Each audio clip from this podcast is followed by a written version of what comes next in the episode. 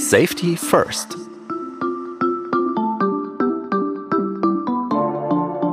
Our guest for today's episode is Sam Curry. Sam is a visionary in many areas of cybersecurity. After being at the helm of several companies, Sam is currently CSO, Chief Security Officer of Cybereason. Today we will find out about Sam's view on the future of cybersecurity after the impact of the coronavirus crisis. We will discuss how the pandemic and the accompanying economic situation are affecting cybersecurity and who is benefiting from these developments. Is COVID 19 changing the threat landscape? And how can we prepare for it? Sam will share with us the two most important aspects to watch out for. So I'm very happy we have Sam Curry on our podcast today. Hello, Sam. Hi, Shalene. Good to be here. Maybe you can tell us a little about yourself, where you come from, what are you doing? I am originally Canadian. Um, I live in the United States now, and I'm the chief security officer for a company called Cybereason. I'm also a visiting fellow at the National Security Institute here in the United States, and uh, I'm having fun every day with security, basically. with cybersecurity, especially. Yes, specifically. My wife often says when you say security, people think you're a security guard. I am a cybersecurity person. So, yes, I have been doing that for almost 30 years now. In December 2019, you predicted trends for cybersecurity in 2020. Yeah. As it turns out now, the corona pandemic changed our whole life in so many aspects. And no one really foresaw that, obviously. Now, looking back to your earlier predictions, what changed because of uh, the COVID 19?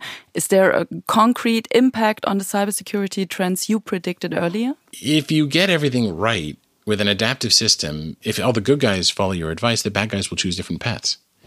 If you don't, if you're like Cassandra and you make a forecast for the future and you're ignored, why are you doing it? So I, I tried to give useful advice. What can people take action with that it won't change the system? And so, how can I give meaningful advice that will help them through whatever comes? And so, I tried to look at what trends are happening with malware, with the behavior of the bad guys one of the things that I emphasized was the importance of understanding geopolitics because cyber is an extension of politics by other means, just like war is. It's just a, a less risky one with more reach and more power, I think. In other words, it, it takes less money. You can go everywhere in the world and you can achieve your aims if you have a cyber agenda rather than a, a, a classic one, rather than missiles and bombs. And nation states have picked up on this. And so I said, look, you have to pay attention to things like Brexit and things like presidential elections. And at the time, I said impeachment as well, because the US president was facing impeachment. And the Olympics, when people come together in a spirit of unity and internationalism, that can become a target. And little did I realize most of those things would be radically different just three or four months later. How will the economic downturn influence how companies and society will deal with cybersecurity in the future in the face of uh, economic problems as uh, companies hesitate to invest or have to cut their investments down? That's an excellent question. I think the first thing to realize is that this is fundamentally a geopolitical question. It is a political question rather than a cyber one and we have so much uncertainty there. Uh, I wound up. Somebody said, "Hey, what should I do to maximize my bets?" I said, I, I, "We don't know. Right now is a period of instability and uncertainty." And I said, "You should draw a decision tree."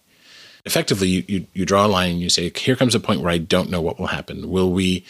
Will we go maintain the quarantine, say, you know, after three months, or will we release the quarantine? And then you follow each tree and you ask, for instance, do we have to go back? Because Japan released the quarantine and had to return to it. And other countries are faced with similar decisions in the weeks and months ahead.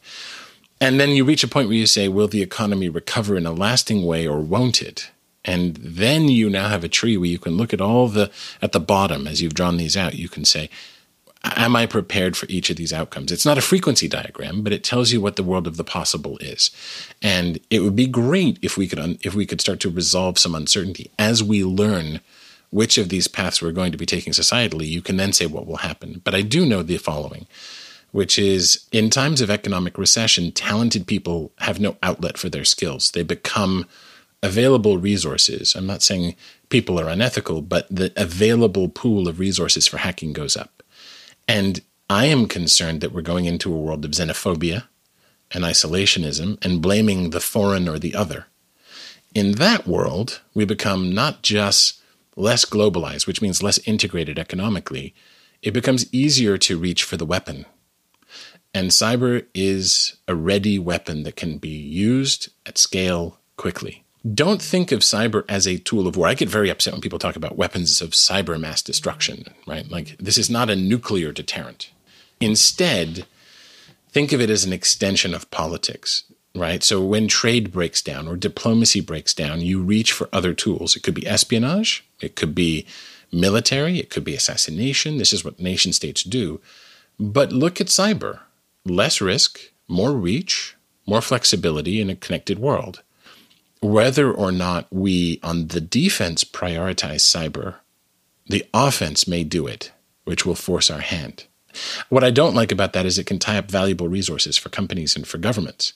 We would much rather be in a less bellicose, a less warlike society, um, taking these other forms of extensions of diplomacy and politics and spending the money on growing business. But I think in a connected world, which is what we have, when there's less globalization, the threats rear up. We've seen it in the COVID retreat, in the lockdown that we've had. We've seen attacks on critical infrastructure.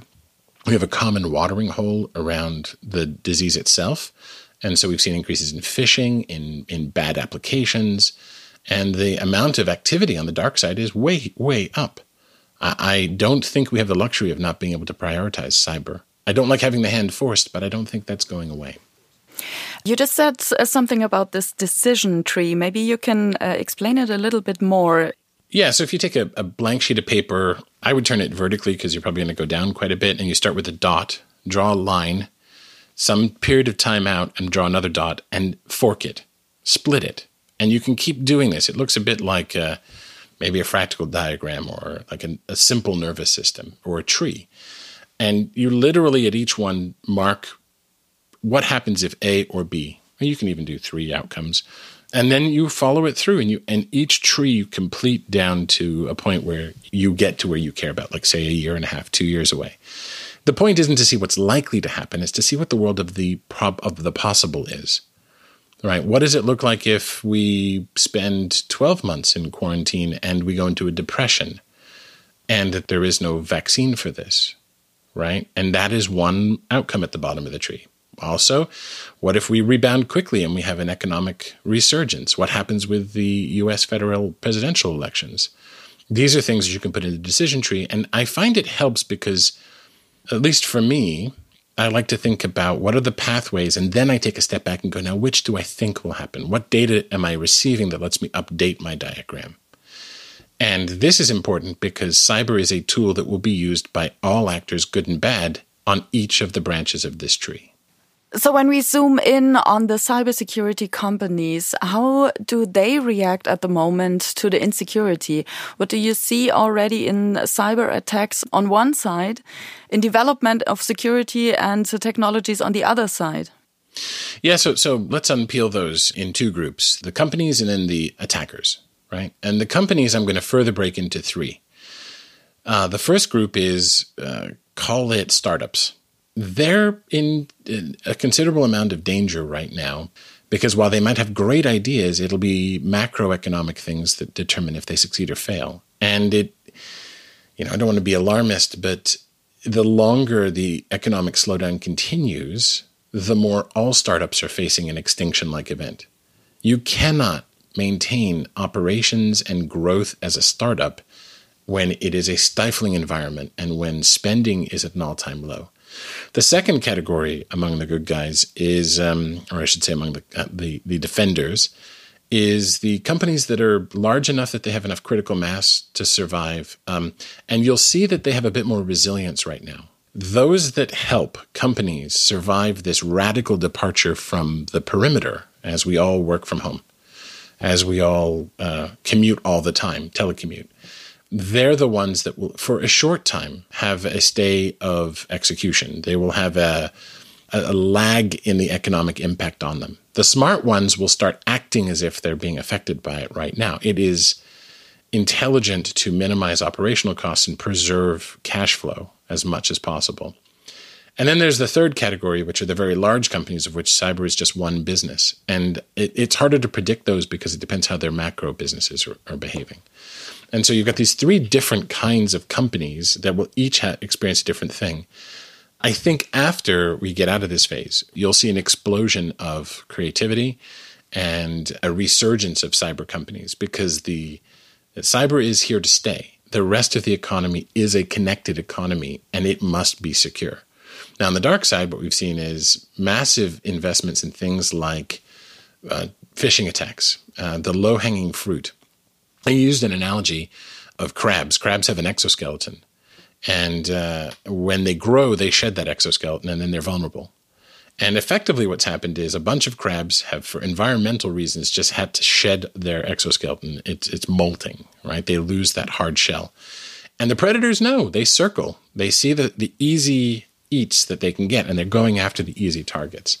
And a lot of the attackers are now starting to invest in new attack forms. They're going to go after home targets, home automation, printers, and routers, for instance. So, especially these old technologies are a target. Yeah, the, the, what's old is new again. You know, I joke that in defense it feels like 2000 because the help desk tickets are all about password resets and VPN. Right, that's all come back. Um, on offense, it's it's dust off the attacks that we had for the old printer sitting at home that didn't see much, but now two or three companies are perhaps going over the same network, and it's a home network. And there's an, something that I'm not seeing enough people talk about, which is as people go back to work in whatever phase it happens, um, we're thinking in a two state system. We think there was before coronavirus, then there was during coronavirus, after must be a return to before. It's not. It's a third state. And, and I'll be a little bit more specific. When we went from state one to state two, we had uh, fight or flight instinct, we had adrenaline rush. We suddenly said we need strong authentication. We need to make sure those endpoints are secure. We need to make sure everybody has an endpoint. Then we're in the second phase where like we're starting to get confident in this now we're returning, but you're bringing back laptops that previously weren't part of the standard operating environment into the company. It is not just figurative, it is actually a Trojan horse. There, there are machines that will be coming inside the firewall, having come from, first of all, machines we've never had inside before. And secondly, they've been on networks that they've never been on before.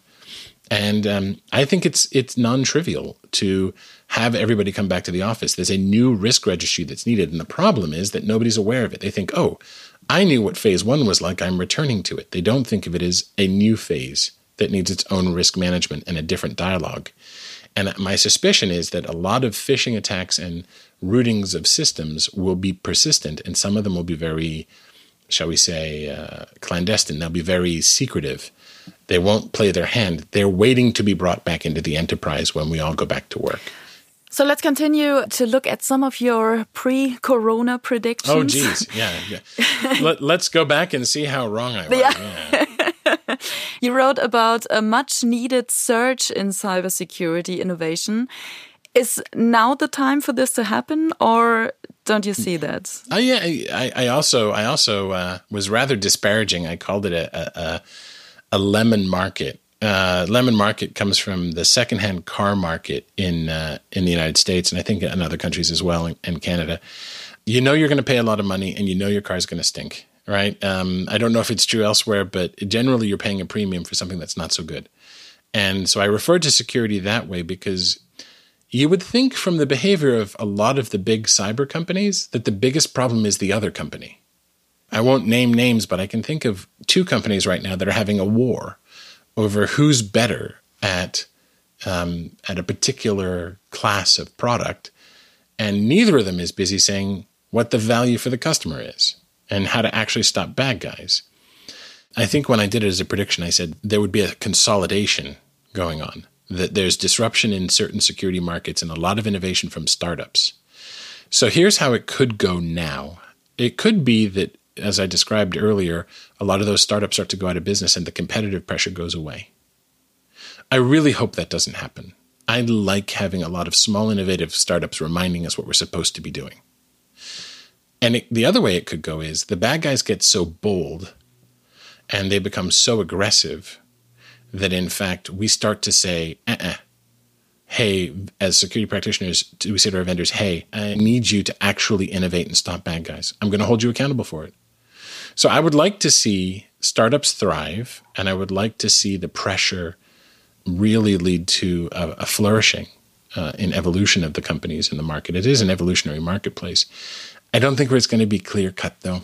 So I don't know yet if COVID is going to make it my prediction more or less true, but it's more aspirational. I hope we innovate as an industry, and I hope that doesn't get slowed down by current events. How do you compare the cybersecurity policies among countries? Can you judge what goes on in the US, China, Europe uh, regarding to cybersecurity? Offensive or defensive? Well, let's deal with those separately, right? An ability to defend oneself and organize to protect the public sector, critical infrastructure, and the general public, that's always a good thing. Um, but if you build an army, people tend to use it, right? In other words, the skills exist to do other things. And the projection of power in that way is difficult. Um, the uh, quote, authorized or legal use of force. It's happening, right? Hacking is happening and hack back is happening. I don't think we have enough established norms, international norms. Um, I'm not necessarily an advocate of a, of a Cyber Geneva Convention, but we don't have any equivalent to that. In other words, when is it justified? When is it not justified? And we live in a world where if somebody takes a cyber pot shot at you, it's extremely difficult to know who did it.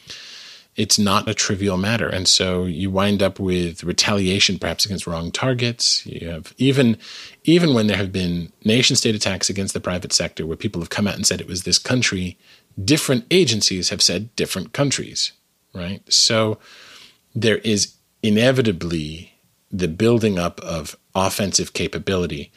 And it's the same thing as building a military, right? Uh, I wish we lived in a world where that wasn't the case. And I hope we get some new norms in when it's okay to use it and when it's not. But sovereign states have no nothing over them to hold them accountable. They are where it ends. There is no international court that isn't voluntarily subscribed to. So the best thing we can do is get back to a globalized society pretty quickly so that people are going to be less likely to use this tool more often. Do you think uh, state actors will use the current chaos uh, and unpredictability to build up cyber warfare? Yep. But I don't think it's unusual. I think it existed before. I think they'll just adapt their tactics. They probably had some meetings that said, so, how do we take advantage of the current situation? But this is business as usual. And I'm less worried about the claims of uh, cyber pearl, very Anglo-centric. I apologize, but very like cyber Pearl Harbors, right? Uh, or cyber 9/11s, where a terrible, devastating attack is delivered. I think we societally and as a species we respond really well to existential threats. The more insidious thing is the institutional threat, the thing that's always going on in the background. So the answer is yes, but it's not unusual. They're doing the same thing around a presidential election, around an Olympic Games. They're doing the same thing all the time. They meet weekly to decide what their strategy is going to be for the next week. And they did it, and they will. That's not really that remarkable. So let's come uh, to the end and get back a little bit more to companies and cybersecurity. sure, sure. How would you How would you advise any kind of company confronted uh, with the current situation, seeing uh, the economic uh, downturn, maybe even having to fire people or close down, and at the same time being attacked by cyber criminals, is there a single thing that any company must do now for its cybersecurity? Yep. The single thing is talk.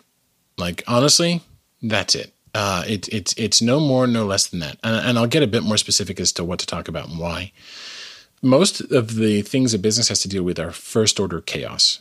First order chaos systems are chaotic, complex, but there's no intelligence behind adaptation.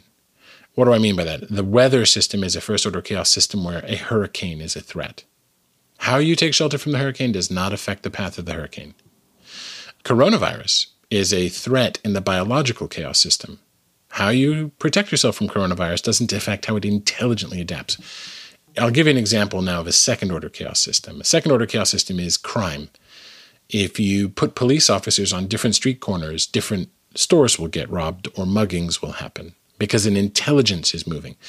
For coronavirus to be a second order chaos system, the virus would have to say, I'm going through an airport, lower my host's body temperature. That doesn't happen, right? Companies usually deal with first order chaos. In first order chaos systems, you can put controls in place, measure changes and automation, and then that's it. You can get to five nines of quality. In a second order chaos system, anything you do will eventually get beaten, exploited, or get worse. Now, it doesn't get instantly worse. And so it's not don't get depressed. This is not a zero sum game. It has a rate at which it gets worse depending on how good the control you choose is. But you have to get into the thinking of my security isn't measured by how I am today, it's the rate at which I adapt. How adaptive am I in defense? And so, what that means is you have to actually, as human beings, sit together and talk about it. And so, you need to have a talk at the C-level, not about the biggest problem is this, and if we fix it, we're, we're okay. Because then you set the expectation that that's ever possible. And so what you've got to do is say, here's my risk registry. Here's what I'm focusing on right now. Do we accept the things I'm not focusing on? Don't panic. You know, we have that conversation. And then I come back in two weeks and say, here's the new risk registry. Here's what I did. Here's what I measured down. Here's how it's faring. Here's the new priorities. It's that ongoing dialogue that's important. And if you don't have it in your company, then hopefully COVID's an opportunity to start it you should do two things in cyber. One is have this ongoing talk and then prepare for the crisis moment so you have reflexes you can call on. I think uh, that's a perfect ending for this. Well, thank you for having me. Thank you so much for being with us. Thank you. My pleasure. And I, I look forward to talking to you again.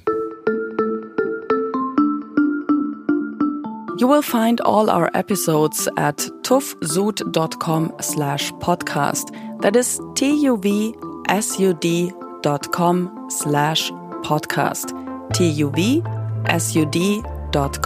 slash podcast. There will be more shows coming up in English soon, so stay tuned. You can listen and subscribe to Safety First not only on our website, but also on many podcatchers. Thanks for listening, and of course, stay well and safe. Safety First is produced by TÜV Süd, editorial support and audio production by Ikone Media.